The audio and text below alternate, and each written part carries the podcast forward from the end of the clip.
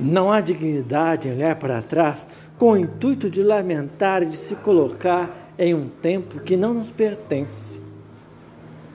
O passado é apenas uma referência daquilo que fizemos, do que não somos, do que não seremos e das decisões que tomamos. Não há dignidade em retroceder e em olhar para um tempo que não nos pertence.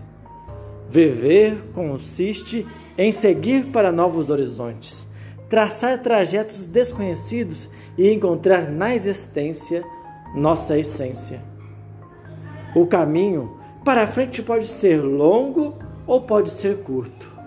O tempo de sua duração não depende exclusivamente de nós, mas caminhos são feitos para serem transpassados por nossos passos.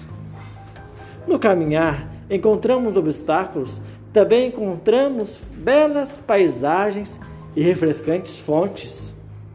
Descobrimos a solidão e partilhamos companhias agradáveis.